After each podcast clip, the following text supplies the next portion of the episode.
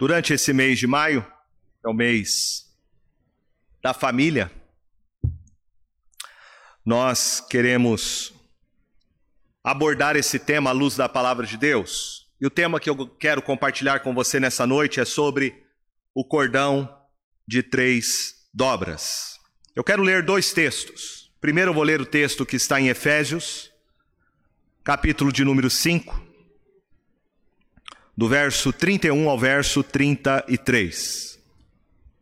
Efésios capítulo 5, do verso 31 ao verso 33.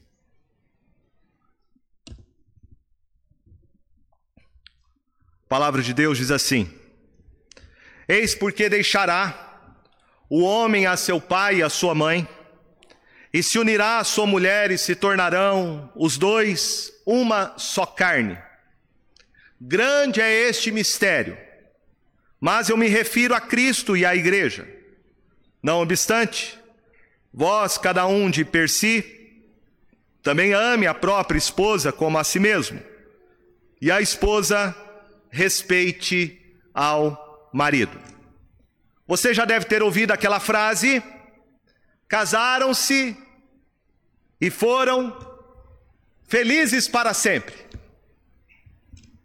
Isto é uma frase de impacto, mas isto não é real. Não existe no casamento uma felicidade que possa ser automática. Algo que simplesmente você declare e isso se torna uma realidade.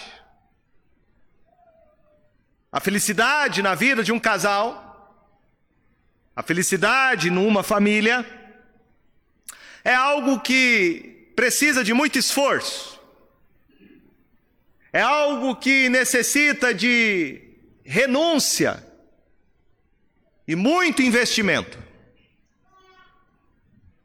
No casamento é possível você começar bem e terminar mal. É possível começar na dependência de Deus e perder o temor de Deus no meio do caminho. É possível começar em harmonia e terminar com feridas e mágoas. É possível você fazer um casamento dentro da vontade de Deus e destruí-lo com as próprias mãos. É possível um casamento começar com um intenso amor e afogar o casamento no mar da indiferença, da amargura, da separação. Como está o seu casamento? O seu casamento é aquilo que você sonhou? Como está a sua família? Ela é aquilo que você planejou? A família tem sido fortemente atacada. Há, sem dúvida alguma, uma agenda programática que tem o objetivo de destruir o conceito bíblico de família, tentando trazer um novo significado, fazer uma falsificação barata do que Deus criou originalmente. O mundo em que vivemos este mundo carece hoje de definições. Nós vivemos num tempo onde chamar alguma coisa pelo seu próprio nome é quase uma ofensa para muitas pessoas. Falar hoje de um casamento, um casamento que seja heterossexual, monogâmico e indissolúvel, parece um absurdo para muita gente. Existe um plano, e o plano que está em curso hoje é uma tentativa de desconstrução. Creio que no mundo, e este mundo que foi criado, este mundo que foi criado por Deus, se eu creio neste mundo que foi criado por Deus, então eu creio que há princípios, que existem propósitos, que foram estabelecidos pelo próprio Criador. Se há uma criação, existe um Criador. Então este mundo é um mundo pessoal. Quais são então os princípios de Deus para a família? Segundo texto que eu quero ler para vocês está escrito em Eclesiastes capítulo 4, do verso 9 ao verso 12. Salomão disse assim: Melhor é serem dois do que um, porque tem melhor paga do seu trabalho. Porque se caírem, um levanta o companheiro. Aí, porém, ai, porém, do que estiver só, pois caindo não haverá quem o levante. Também, se dois dormirem juntos, eles se aquentarão, mas um só como se aquentará? Se alguém quiser prevalecer contra um, os dois lhe resistirão. O cordão de três dobras não se rebenta com facilidade. Se você quiser amarrar alguma coisa bem, um barbante você precisa dar vários nós. E é isso que o autor, com sabedoria, fala sobre o casamento. Se dois é melhor, três é absolutamente necessário. A terceira dobra, que deve existir na vida de um casal, sem dúvida alguma, é o Senhor. É a sua presença, é a sua palavra, é o seu poder. O casamento precisa, segundo o sábio Salomão, de três dobras. Eu quero pegar essa ideia de Salomão então e pensar com você nessa noite sobre os três fundamentos para você ter um casamento que não será destruído. Um casamento inabalável. Três, assim como Deus é trino, o Pai, o Filho e o Espírito Santo. Quais são esses três fundamentos para um casamento que dure para sempre? Primeiro, o casamento precisa de um propósito. Segundo, o casamento precisa de um princípio. Terceiro, o casamento necessita de um poder. O casamento precisa de um propósito. Porque é o propósito que dá sentido e direção ao casamento. O casamento precisa de um princípio porque o princípio fortalece o casamento diante das incertezas e turbulências. O casamento precisa de um poder, um poder que sustentará o casamento diante das fraquezas da carne e dos ataques que o casamento vai sofrer. Então, em primeiro lugar, qual é o propósito do casamento? O casamento não é uma construção social. O casamento foi planejado por Deus. O texto de Efésios, no verso 31 do capítulo 5, o apóstolo Paulo disse: Eis porque deixará o homem a seu pai e a sua mãe, e se unirá à sua mulher, e se tornarão os dois uma só carne. Esse texto é o texto de Gênesis, capítulo 2, verso 24, que Paulo está citando. Por isso, deixa o homem pai e mãe e se une à sua mulher, tornando-se os dois uma só carne. Adão estava só. E Deus disse para ele: Não é bom que o homem esteja só. Far-lhe-ei uma auxiliadora que lhe seja idônea.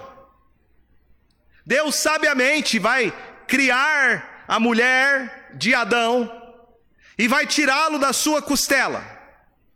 A Bíblia diz que ambos foram feitos à imagem e semelhança de Deus. Deus não apenas deu para Adão uma companheira, mas ele deu para Adão uma companheira compatível. Por isso, o texto bíblico nos fala em Gênesis, capítulo de número 2, verso de número 18. Não é bom que o homem esteja só, far-lhe-ei uma auxiliadora que lhe seja idônea. Idônea. A palavra idônea significa compatível. Deus havia criado Adão, colocado ele no jardim, E ele passou a dar nome a todos os animais. Verso de número 19 diz: Havendo, pois, o Senhor Deus formado da terra todos os animais do campo e todas as aves dos céus, trouxe-os ao homem, para ver como este lhes chamaria. E o nome que o homem desse a todos os seres viventes, esse seria o nome deles. Deu nome o homem a todos os animais domésticos, às aves dos céus, a todos os animais selváticos. Para o homem, todavia, não se achava uma auxiliadora que lhe fosse idônea. Eu creio que esse texto aqui é uma narrativa histórica, não é um mito. A história de Adão e Eva não é uma história criada para tentar explicar alguma coisa, como sendo um mito, uma invenção. Aqui nós temos um fato real. Adão é um personagem histórico. É assim que Moisés o considerou quando escreveu o Pentateuco. É assim que Jesus vai se referir a este texto como um fato histórico. É assim que o apóstolo Paulo, citando a queda de Adão, faz citação dele em Romanos capítulo 5. É um fato histórico. Gênesis não é mito. Este mundo foi criado por Deus. E a criação de Deus, que é o mundo, é o teatro da sua glória. Ele criou o mundo e colocou cada coisa no seu devido lugar, e no sexto dia, ele cria o homem e a mulher à sua imagem e semelhança. O mundo foi criado por Deus. O mundo não veio de um processo evolutivo. Vida não teve uma geração espontânea. A vida só pode existir porque houve uma vida que trouxe a vida à existência. O eterno Deus criou este mundo do nada, com o poder da Sua palavra. As evidências estão aí, evidências claras da própria ciência que testificam que este mundo foi planejado, que houve um arquiteto, devido à sua complexidade. Este mundo foi criado. Este mundo não veio de uma geração espontânea. E este mundo não tem bilhões e bilhões e bilhões e bilhões e bilhões de anos. Não. Deus criou o mundo e Deus colocou o primeiro casal neste mundo. E este primeiro casal deu origem a todos os povos a todas as etnias, a todas as tribos, a todas as famílias da terra. O primeiro casal, Adão e Eva, personagens históricos e reais. Porque Deus criou o primeiro casal. Ele criou o primeiro casal para cumprir os seus propósitos.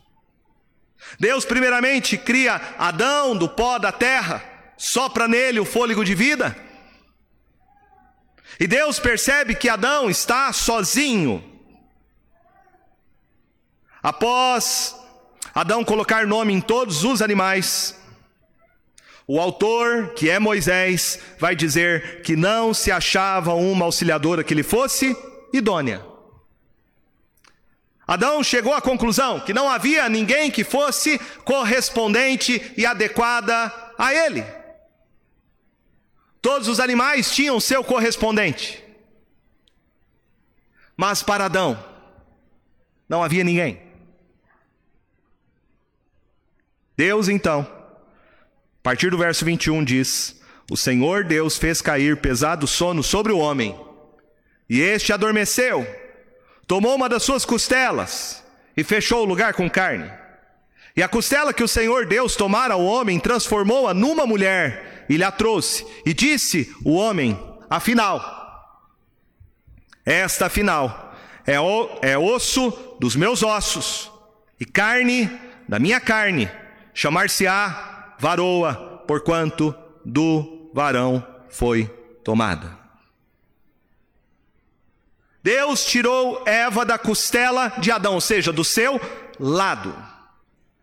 Isso significa que homem e mulher foram criados para que houvesse entre eles compatibilidade. Aqui nós temos a ideia de correspondência, alguém que seja igual, porém diferente. As diferenças entre homem e mulher não são indiferenças diferenças incompatíveis. Pelo contrário, as diferenças são complementares. As diferenças ressaltam a necessidade que temos um do outro, das nossas carências físicas, emocionais, que somente podem ser supridas por um cônjuge, porque é diferente dela e ela é diferente dele. As características opostas é que fornecem então um equilíbrio no casamento. Essa ideia de casar com a cara metade, achar o outro pedaço da maçã, alma gêmea, isso tudo é um mito. Isso não existe. O que é aparentemente incompatível é parte do propósito divino. Deus deu para Adão e para você um cônjuge exatamente como você precisava. Eva foi o complemento para Adão. Deus tirou Eva da costela de Adão, de maneira que ela correspondesse a ele, tanto física, social, intelectual, espiritualmente e emocionalmente. Qual é então este propósito da complementariedade da criação de Eva para Adão. Podemos pensar em algumas coisas. Primeiro, o casamento foi criado por Deus para que a sua imagem e semelhança se reproduzisse na terra. Deus disse em Gênesis 1, verso de número 27 e 28. Criou Deus, pois, o homem à sua imagem, a imagem de Deus o criou, homem e mulher os criou. E Deus os abençoou e lhes disse: Sede fecundos, multiplicai-vos, enchei a terra e sujeitai-a, dominai sobre os peixes do mar, sobre as aves dos céus e sobre todo animal que rasteja pela terra. Foi dado ao homem aqui o que nós chamamos de mandato cultural. Adão tinha que desenvolver tudo aquilo que Deus havia criado para a glória de Deus. Ele teve que trabalhar. E neste dia, que é o dia do trabalho, devemos lembrar que o trabalho foi criado por Deus. Trabalho não é castigo. Trabalho não é maldição. Deus criou Adão para desenvolver toda a sua criação. Ele tinha que exercer domínio sobre os peixes do mar, sobre as aves dos céus e sobre todo animal que rastejasse pela terra. Deus colocou Adão num jardim para guardar e cultivar. Ele tinha um trabalho físico, mas também ele exerceu um trabalho intelectual, porque foi Adão quem deu nome a todos os animais domésticos, as aves dos céus, a todos os animais selváticos. Ele mesmo deu o nome para Eva. Então nós vemos aqui Adão trabalhando. Porém, o texto nos mostra que Adão e Eva foram criados à imagem de Deus, homem e mulher, macho e fêmea. Então aqui a gente aprende algo importante. O casamento foi criado por Deus para que o casamento refletisse a imagem e semelhança do Criador. O casamento é heterossexual. O casamento é monogâmico. E o casamento é indissolúvel.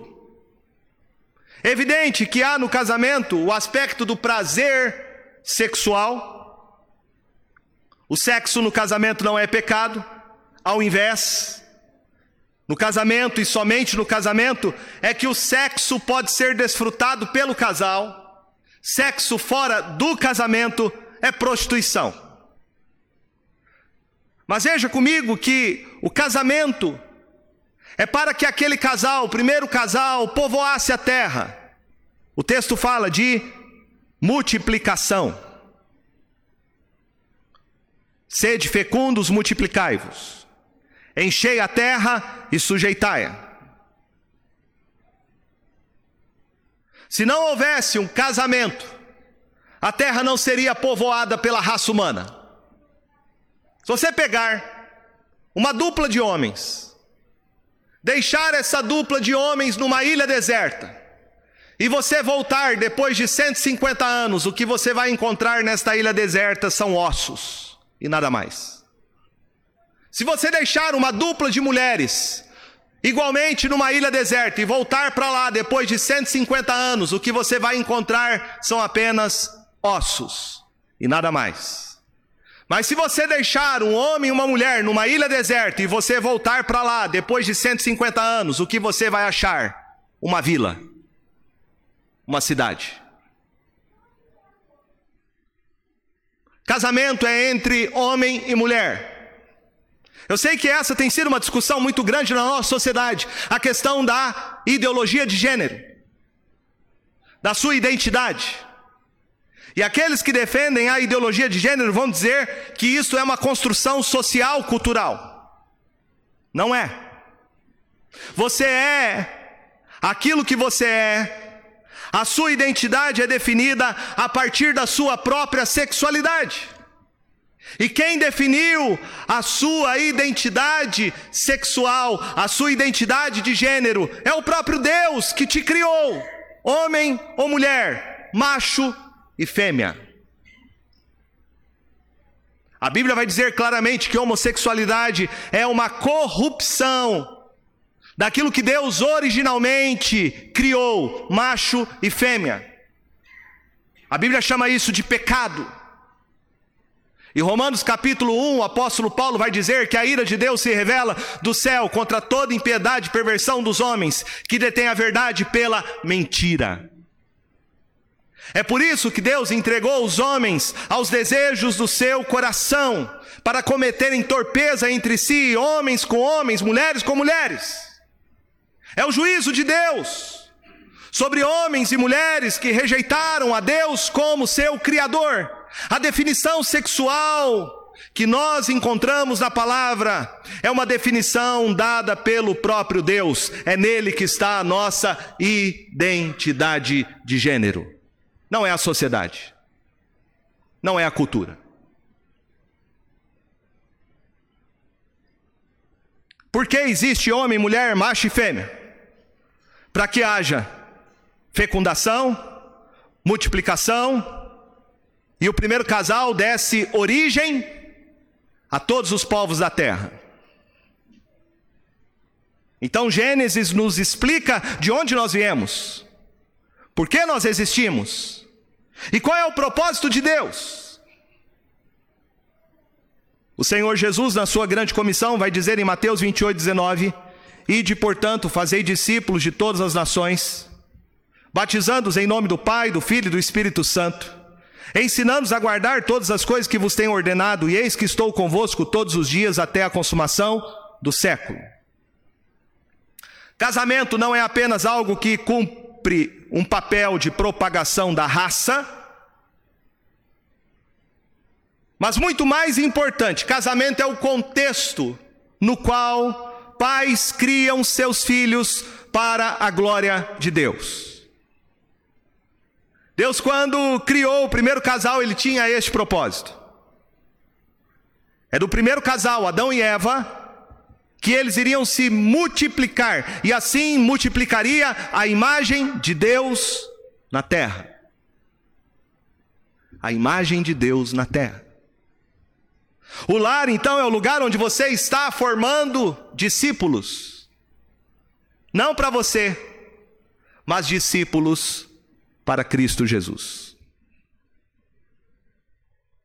A sua família O seu casamento é o seu primeiro ministério. É o lugar onde você diariamente está formando discípulos para a glória de Deus.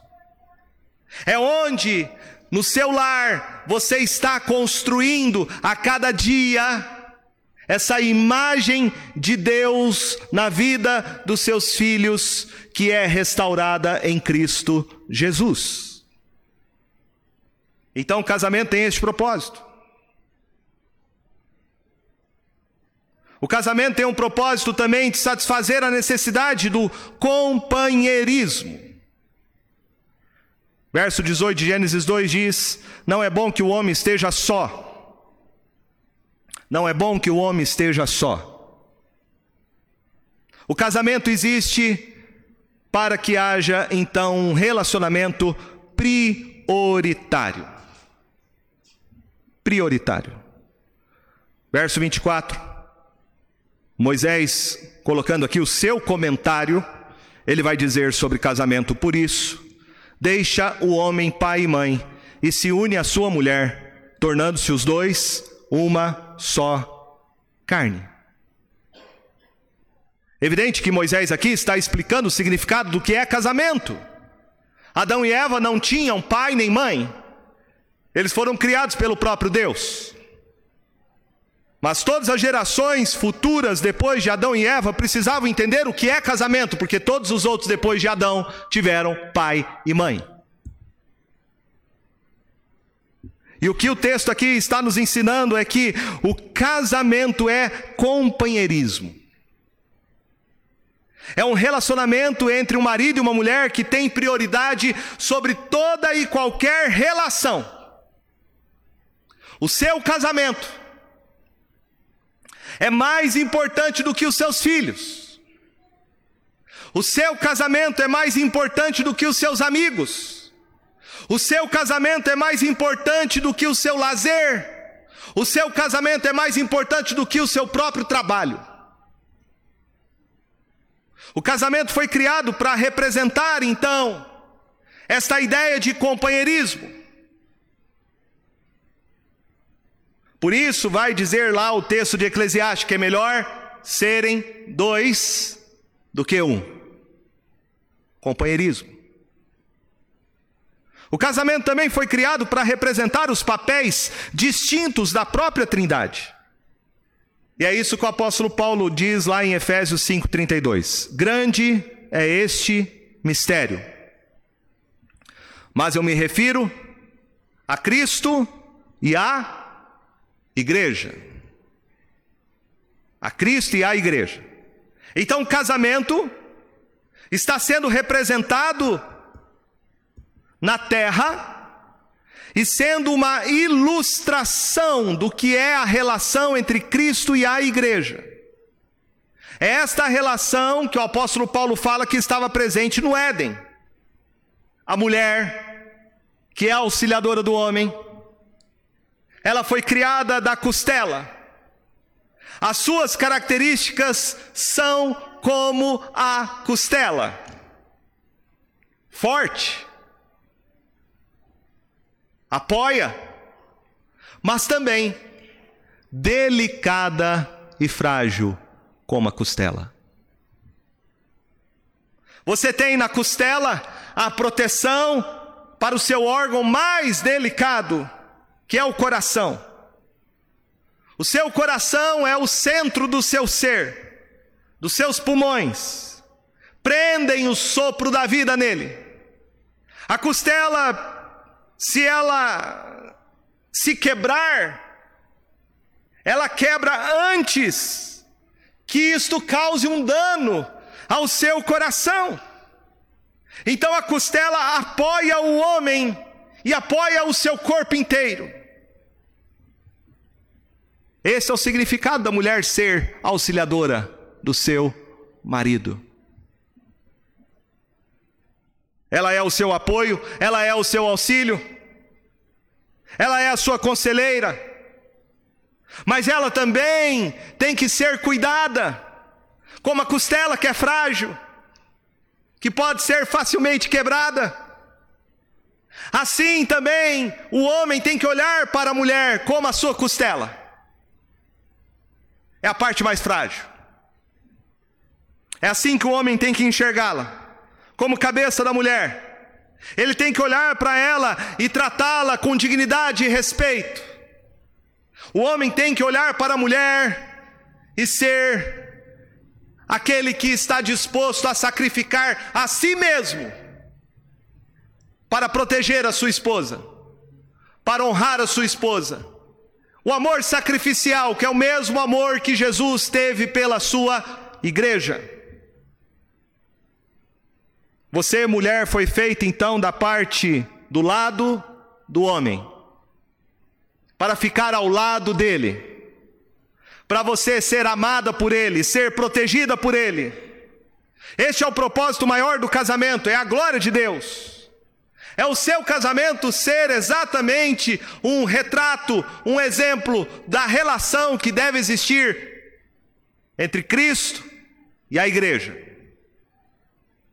Todo casal deveria ser isso. O reflexo da imagem de Deus.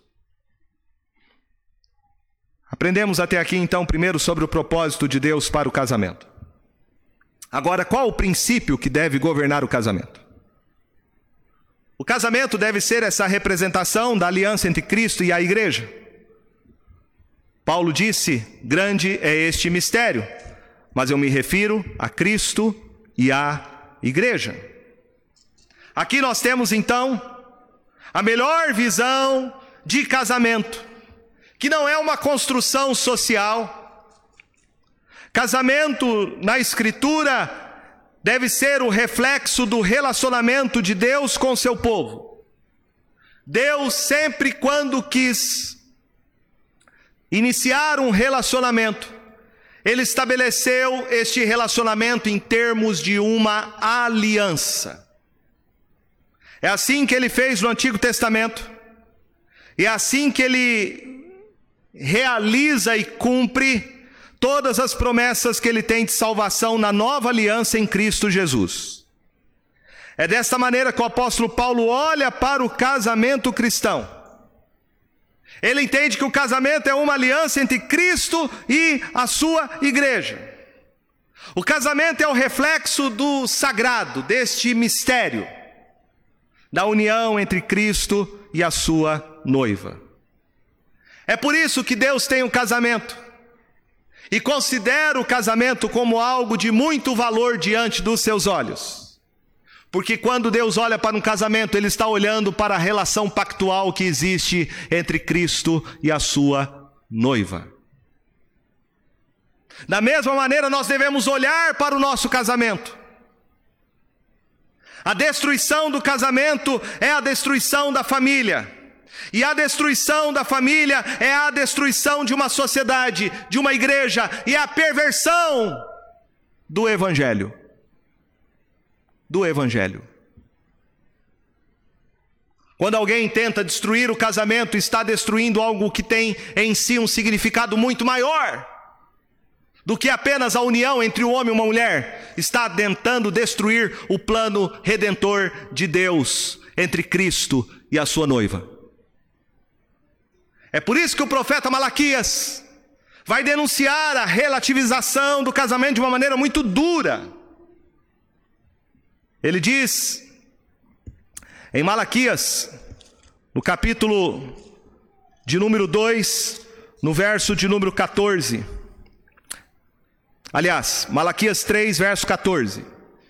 Diz assim o texto: E perguntais, por quê? Porque o Senhor foi testemunha da aliança entre ti e a mulher da tua mocidade, com a qual tu foste desleal, sendo ela tua companheira e a mulher da tua aliança.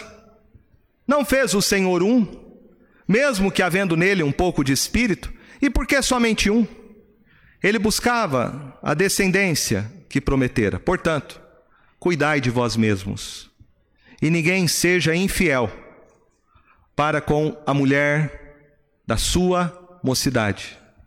Porque o Senhor Deus de Israel diz que odeia o repúdio, e também aquele que cobre de violência as suas vestes. Diz o Senhor dos Exércitos, portanto, cuidai de vós mesmos e não sejais infiéis. Porque Deus aqui se insurge contra o casamento, porque Deus pronuncia uma palavra de juízo pela boca do profeta, é exatamente porque o casamento é uma aliança pactual, é uma aliança. Veja que o princípio do casamento como aliança envolve algumas atitudes. Primeiro, para que haja uma aliança entre um homem e uma mulher, tem que haver maturidade. Moisés disse sobre casamento, Gênesis 2, 24: Por isso, deixa o homem pai e mãe Aqui Moisés escreve, colocando o seu comentário neste texto, explicando aos seus leitores o que significa casamento. Casamento significa um homem tomar a iniciativa para estabelecer um relacionamento de aliança diante de Deus com a sua esposa. Veja comigo que não há não há o conceito de namoro na Bíblia. Namoro é uma invenção moderna. Não existe namoro recreativo. Deus não tem um projeto chamado namoro. Deus tem um projeto chamado casamento. Casamento. Quando é que um homem deveria se envolver com uma mulher? Quando? Biblicamente falando, eu quero ser justo ao texto. Não quero saber de cultura. Quero saber de Bíblia. Quando é? Quando é, ele deveria se relacionar com uma mulher quando ele tivesse condições de tirá-la, tirá-la dos cuidados dos seus pais, para ele ser o provedor, o protetor da sua esposa. Isso é casamento.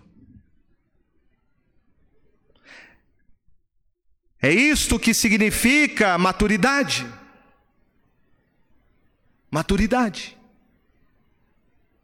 Quando você tem condições de deixar os seus pais para se unir à sua esposa. Infelizmente, muitos jovens hoje, impregnados por essa cultura do namoro, formado pela cultura e não pela Bíblia, não pela Escritura, estão namorando e muito mais do que namorando, estão tendo relações sexuais com as suas namoradas, se prostituindo, se prostituindo aos olhos de Deus. Isso é pecado.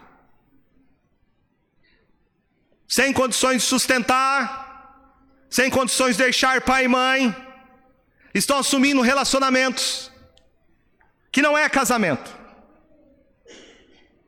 Casamento significa maturidade. E maturidade, temos que dizer, lógico, não significa necessariamente idade. Tem muita gente idosa que não é madura. Tem muitos homens e mulheres de cabeça branca que agem como adolescentes infantis, impulsivos, inconstantes, imaturos. O que a Bíblia aqui está falando é sabedoria. Sabedoria, isso é um homem maduro. Um casal jovem pode ser mais maduro do que um casal idoso. Por isso, os pais têm que se preocupar em preparar os seus filhos para o casamento. Às vezes, os pais estão mais preocupados em investir na vida dos seus filhos, em ter um bom estudo, em colocá-lo numa boa faculdade para que ele tenha uma boa profissão os pais investem para que os filhos tenham coisas, bens materiais, tenham uma moto, tenham um carro, tenham um apartamento, mas estão se omitindo em preparar os seus filhos para o casamento. Casamento. Casamento deveria ser, na nossa concepção, à luz da Escritura, a tarefa mais dedicada e árdua que um pai e uma mãe deveria estar investindo e preparando para o seu filho. Casamento. O que adianta ele ter dinheiro? O que adianta ele ter títulos? O que adianta ela alcançar sucesso se tiver uma família destruída? Destruída, como a gente tem visto nos nossos dias. Porque o que nós vivemos hoje é a crise entre o ser e o ter. As pessoas acham que elas vão ser felizes se elas tiverem coisas, tiverem bens materiais, tiverem títulos, tiverem formação. O fato é que as pessoas são infelizes. Tem casa, tem carro, tem dinheiro, tem títulos, tem mestrado, doutorado e um casamento falido, arruinado. É um doutor, mas quando se fala de casamento, é um iletrado, um fracassado. O que falta? Falta maturidade. Maturidade. E é isso que a palavra de Deus está nos ensinando. Você precisa preparar o seu filho para ser um homem de Deus no casamento. Você precisa preparar a sua filha para ser uma mulher de Deus no casamento. É este projeto que Deus tem: uma família, um casamento. Veja que depois o texto fala de deixar pai e mãe, fala de união. Por isso deixa o homem pai e mãe, se une à sua mulher, tornando-se os dois uma só carne. Esse verbo aqui, unir, ele significa juntar-se, apegar-se. É a ideia da carne se apegando aos ossos da pele, ou como uma cola que não pode mais nada separar como se fosse um cimento. Os dois se tornam um. Dois se tornam um. Tem o mesmo propósito, o mesmo plano, o mesmo sentimento. Aqui nós temos o segundo princípio, além da maturidade, o princípio da intimidade. É isso que Deus quer. Deus quer que você seja tão íntimo com o seu cônjuge. Que o seu casamento seja um reflexo da mesma comunhão que é desfrutada pela Trindade. Jesus disse: Eu e o Pai somos um. É isso que você deveria desfrutar no seu relacionamento conjugal, esta mesma comunhão da Trindade.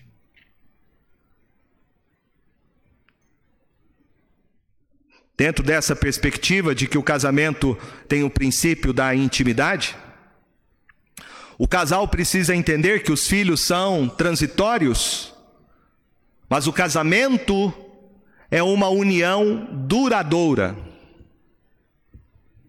Os filhos são dados pelo Senhor como herança, mas um dia eles vão constituir a sua própria família e vão deixar a casa do pai e da mãe. Ou pelo menos espera-se que isso aconteça. E quando eles deixarem a casa do pai e da mãe, você vai voltar a ser o mesmo casal quando ainda não tinha filhos. Por isso, o relacionamento conjugal, ele tem prioridade acima de qualquer outro relacionamento familiar. Infelizmente, meus irmãos, hoje a nossa sociedade relativiza o casamento.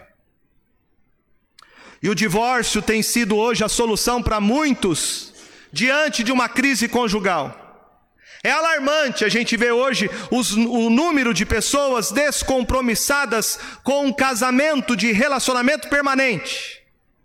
Parece que hoje as pessoas casam e casam já pensando em se separar. Elas já casam pensando: se não der certo, eu separo e caso de novo. Elas casam, parece, com a data de validade já impressa no casamento. As pessoas se esquecem de que casamento não é uma convenção social, casamento é uma ordenação divina. Casamento tem uma pessoa como testemunha. A testemunha deste casamento é o próprio Deus, o Senhor da aliança. Ele é a testemunha do pacto entre um homem e uma mulher. E ele odeia o repúdio. Um casal, entendendo o conceito de casamento como uma aliança feita diante de Deus, ele não tem o direito de se separar diante de Deus. Não tem. A única concessão que Jesus faz é quando há o adultério. E o apóstolo Paulo, falando sobre a separação, diz que quando há o abandono de um dos cônjuges, então pode existir o divórcio. Eu colocaria também a violência física como sendo o abandono, além de ser um crime. O que eu quero que você pense nessa noite é que a beleza do casamento não está na cerimônia, não está no vestido da noiva, não está nas flores, não está na comida da festa. A beleza do casamento está no fato de que o casamento é uma aliança feita diante do Senhor, da família, o Criador do casamento. As crises, as crises do casamento, somente poderão ser superadas quando este princípio, o princípio da aliança, governar a sua vida, o seu casamento. É por isso, meus irmãos, que nós temos que renovar todos os dias a aliança no nosso relacionamento conjugal. Não é à toa que nós carregamos o símbolo desta aliança em nossas mãos, para nós sempre olharmos para ela e nos lembrarmos que fizemos uma aliança com o nosso cônjuge diante de Deus. Jesus, quando foi questionado sobre o divórcio, ele disse: portanto, que Deus ajuntou, não o separe o homem. Então, quebrar a aliança é você pecar contra Deus, que é o autor dela. Só Ele tem autoridade para quebrá-la. Só Deus pode separar você da sua esposa.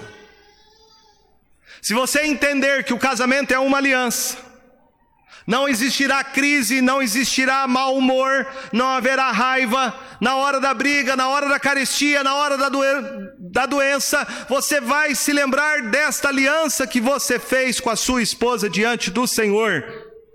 E por causa desta aliança, acima de tudo, acima de qualquer emoção ou sentimento, você vai lutar para preservá-la. A Bíblia fala sobre isso. A Bíblia fala sobre votos que nós fazemos. Eclesiastes capítulo 5, verso 4 diz: Quando a Deus fizeres algum voto, não tardes em cumpri-lo, porque não se agrada de tolos. Cumpre o voto que fazes. Melhor é que não votes, do que votes e não cumpras. Não consintas que a tua boca te faça culpado, nem digas diante do mensageiro de Deus que foi inadvertência. Por que razão se iraria Deus por causa da tua palavra, a ponto de destruir as obras das tuas mãos? Porque, como na multidão dos sonhos há vaidade, assim também nas muitas palavras. Tu, porém, teme a Deus. Quando você fez um juramento, você fez uma promessa diante de Deus. E Deus leva em conta este juramento. Eu sei que para a nossa cultura hoje em dia, palavras não significam nada. Nada. Eu sei que os homens mentem. Eu sei que há pessoas, há pessoas que fazem promessas e depois se arrependem de terem feitas. Mas Deus leva em conta os nossos votos que fizemos diante dEle. Casamento é coisa séria. Porque Deus a considera deste modo. É uma aliança, um pacto que nós fizemos com o nosso cônjuge, tomando o nome de Deus como a nossa testemunha. Então não relativize isso. Podemos ter uma cultura à nossa volta que olha para o casamento como qualquer coisa. Para muita gente, casar é como trocar de roupa.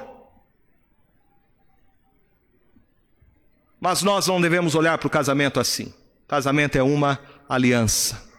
Uma aliança que deve refletir o próprio Deus, a sua relação pactual que ele tem entre Cristo e a sua igreja. Nós vimos que o casamento precisa de um propósito, e o propósito é que dá sentido e direção ao casamento. Nós vimos que o casamento precisa de um princípio, e é este princípio da aliança que fortalece o casamento diante das crises. Mas também um casamento precisa de um poder. Um poder que sustenta o casamento diante das fraquezas, das tentações, dos ataques do inimigo. Qual é o poder que o casamento precisa?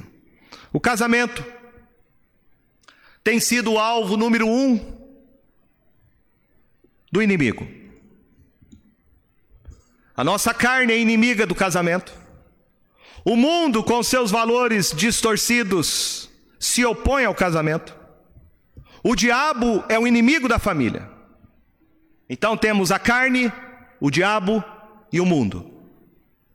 Salomão disse que o cordão de três dobras não se rebenta com facilidade. Qual o poder? A suficiência do casamento, então, está no autor do casamento. O casal precisa do poder e da presença de Cristo Jesus no seu lar, na sua família. O apóstolo Paulo, no mesmo contexto que ele fala da relação entre homem e mulher, ele vai falar sobre sermos cheios do Espírito Santo. O Espírito Santo de Deus é a presença de Cristo Jesus, é o seu poder é o Espírito Santo que nos dá toda a provisão no casamento para a gente sobreviver às crises do casamento.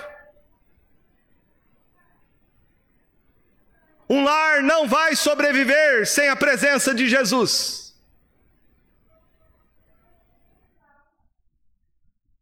Nós temos vários inimigos, várias distrações, várias e várias inúmeras tentações que vão tentar enfraquecer a sua união conjugal. O casamento é um lugar, um palco, onde você vai experimentar grandes batalhas espirituais.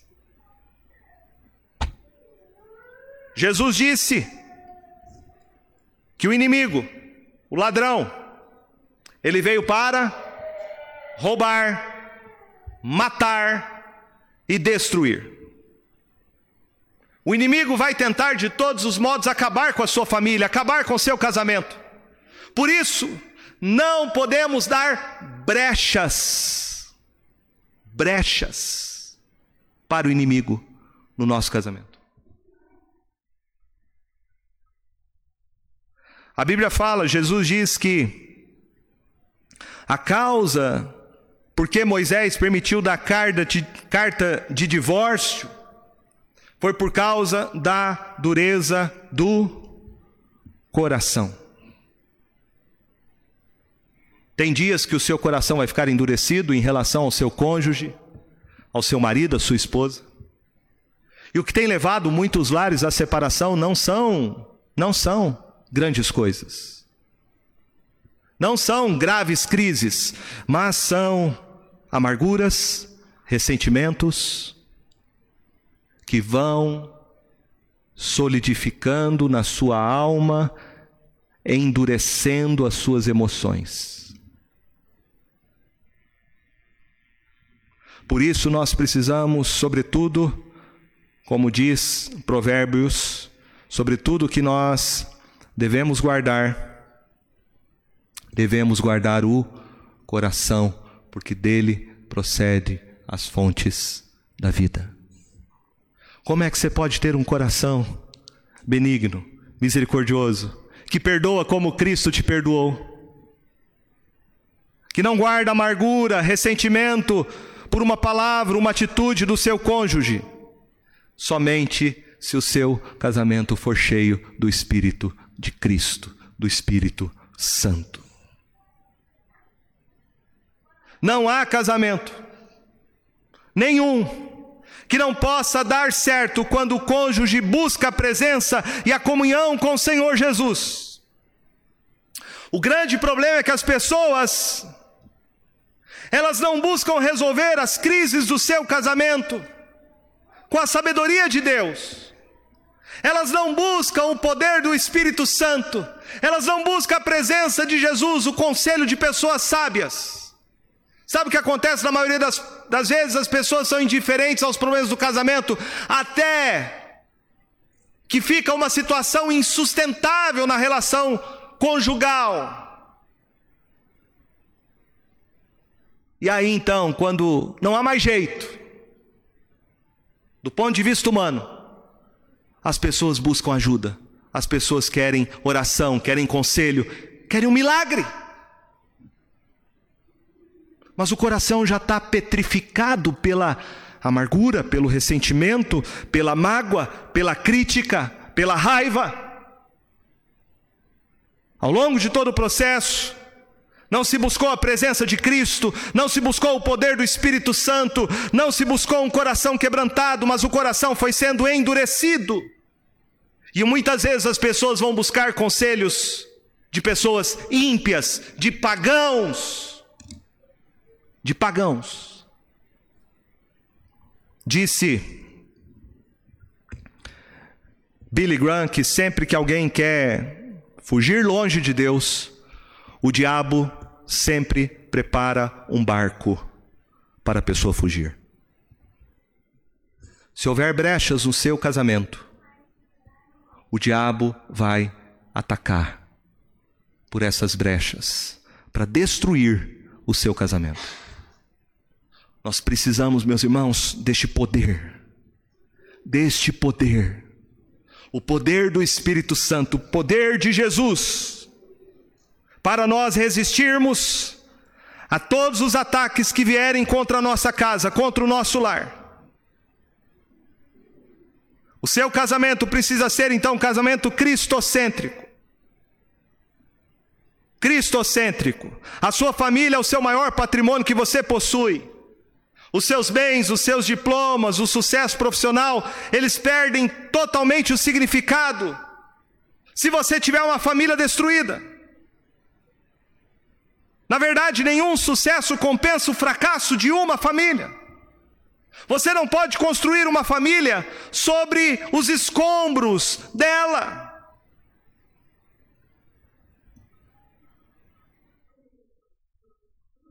Reconheça nessa noite que o seu casamento, o seu casamento não é uma invenção humana, mas o seu casamento é uma instituição divina.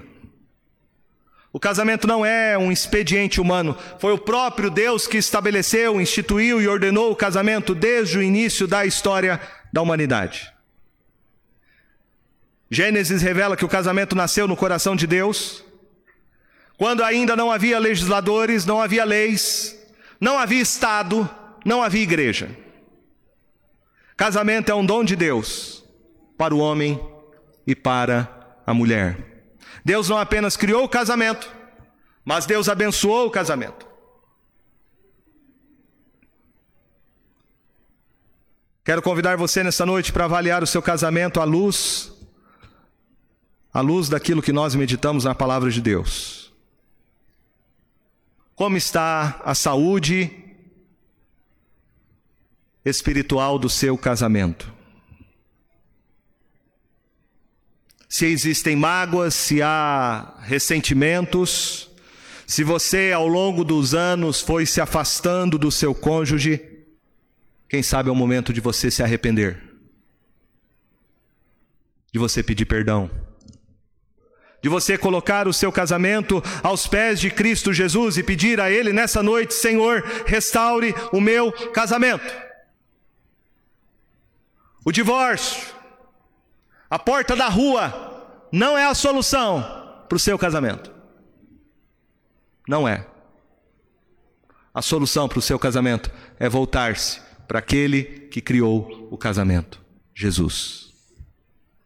É Ele que tem os recursos, é Ele que tem a sabedoria, é Ele que tem a força, é Ele que venceu o diabo e todos os inimigos do casamento, para construir e fortalecer o seu lar na presença dEle casamentos estáveis, Casamentos blindados pela graça de Cristo vai construir famílias, igrejas e sociedades saudáveis.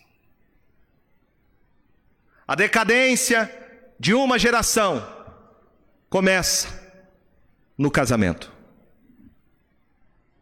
Por isso eu quero desafiar você nessa noite, pai e mãe, para que você oriente seu filho sobre o que é casamento. Você precisa conversar com seu filho em casa sobre isso. Você precisa ensinar para o seu filho que casamento só pode ser construído à luz da palavra de Deus. Fora disso, é engano e destruição. Você que é solteiro, que não casou ainda, você deve observar muito bem essas coisas. E você deve orar desde cedo para que Deus te dê um cônjuge que realmente seja consagrado ao Senhor Jesus. Provérbios 18, 22 diz: O que acha uma esposa, acha o bem e alcançou a benevolência do Senhor.